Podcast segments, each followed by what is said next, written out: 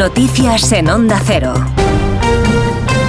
Buenos días. La media que hay que esperar para una consulta médica en atención primaria es de nueve días. Conseguir una cita con un especialista supera los tres meses. Conclusiones del barómetro sanitario que publica el Ministerio y que constata que cada vez más ciudadanos acuden a la sanidad privada. Belén Gómez del Pino. En un porcentaje creciente desde hace años y que cubre ya el 21,5% de la población. Al preguntar por la sanidad que prefieren los ciudadanos, la diferencia se estrecha en atención especializada. Un 39% se decanta por centros privados y la principal razón es el tiempo de espera. De hecho, las listas de espera son uno de los problemas que los encuestados hasta en un 40% ven empeorar. La situación de atención primaria es otro de esos problemas. Un 22% de los ciudadanos aseguran que les está afectando mucho la sobrecarga. El servicio de urgencias hospitalarias es el menos valorado por los ciudadanos y un 3,6% de los encuestados, casi un punto más que en 2019, ha dejado de tomar por razones económicas un medicamento que le han recetado. A pesar de todo, los usuarios del Sistema Nacional de Salud lo aprueban con una nota de 6 6,2 atribuidas sobre todo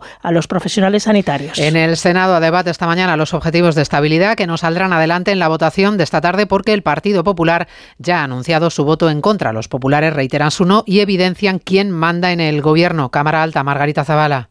El primero en hacerlo ha sido el popular Gerardo Camps cuando le ha recordado Montero que en realidad todo depende de Junts, como dejaba patente instantes después el propio senador de esta formación, el senador Cleries. No se lo tome usted a mal. Voy a escuchar con mucha mayor atención las palabras del representante del señor Puigdemont que las suyas que también he escuchado con atención, porque seguramente lo que él me cuente estará mucho más cerca de la realidad de lo que va a suceder en este país. No se trata de dialogar, se trata de negociar. Hoy votaremos que sí, ya se lo avanzo, pero nuestro voto para los presupuestos con esta forma de hacer no lo obtendrán. La votación de la senda del plan de reequilibrio será al final del Pleno. Está previsto que sea sobre las 7 de la tarde. Tractoradas de nuevo en todo el país hoy, con Barcelona como epicentro de las protestas del campo. Los agricultores pretenden bloquear los accesos a la capital catalana. Tienen consigna de estacionar sus tractores en la entrada y dirigirse a pie a la sede de la Generalitat, donde esta tarde le recibirá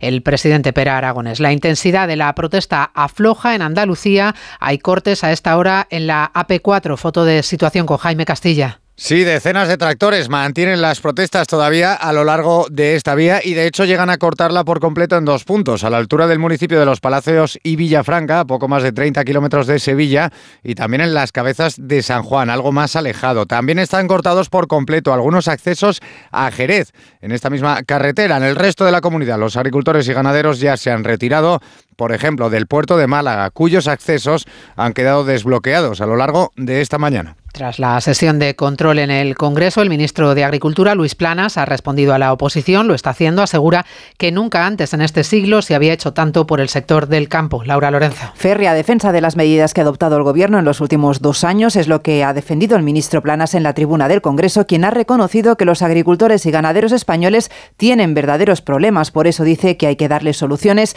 y no o darles consignas, como afirma, tratan de hacer desde la oposición.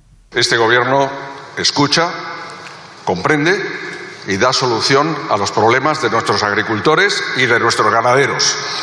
Y ahí están las medidas que hemos adoptado en los últimos dos años, 4.000 millones de euros, y somos el Gobierno que mejor comprende y más apoyado a los agricultores y a los ganaderos de España en este siglo. El ministro Planas además ha aplaudido la reciente decisión de la Comisión Europea de retirar la propuesta para reducir a la mitad el uso, el uso de pesticidas. Dice que es una decisión inteligente y oportuna. Y buena noticia para Madrid. La próxima edición de los premios Laureus, la gran gala del deporte mundial, tendrá lugar en la capital el próximo 22 de abril ya con el deporte, Oscar Conde. Mallorca y Real Sociedad no pasó la noche del empate a cero en su partido de ida de semifinales de la Copa del Rey, una cita en la que dominó una mitad cada equipo, pero en la que quizás merecieron algo más los donos tierras con dos claras ocasiones falladas por el nigeriano Sadik. Queda por tanto abierta una eliminatoria que se decidirá en la vuelta en San Sebastián. Los técnicos Aguirre e Imanol. Salió como salió, vamos con la ilusión intacta y nunca puedes dar nada por sentado. Obviamente ellos son los favoritos. No está nada escrito, ¿eh? hacen bien ellos en, no darnos por muertos y nosotros hacemos bien en sentirnos vivos, porque esa es la realidad. Si alguno merecía ganar, hemos sido nosotros. Una pena que no hayamos acertado sobre todo en ese segundo tiempo, porque ahora la eliminatoria, aunque la juguemos en casa,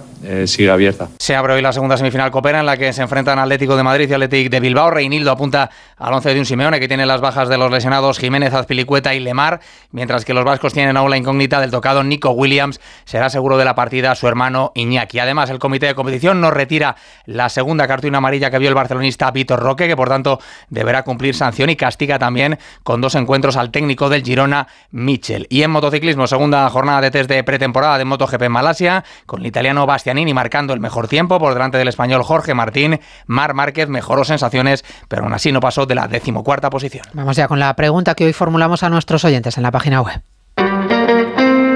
Nos gusta contar con su participación. Por eso les invitamos a que voten en la encuesta diaria de los servicios informativos en ondacero.es.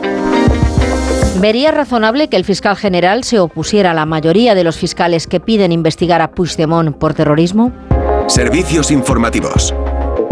Onda Cero. Recuerden que les esperamos en 55 minutos con el avance de Noticias Mediodía, como siempre, con el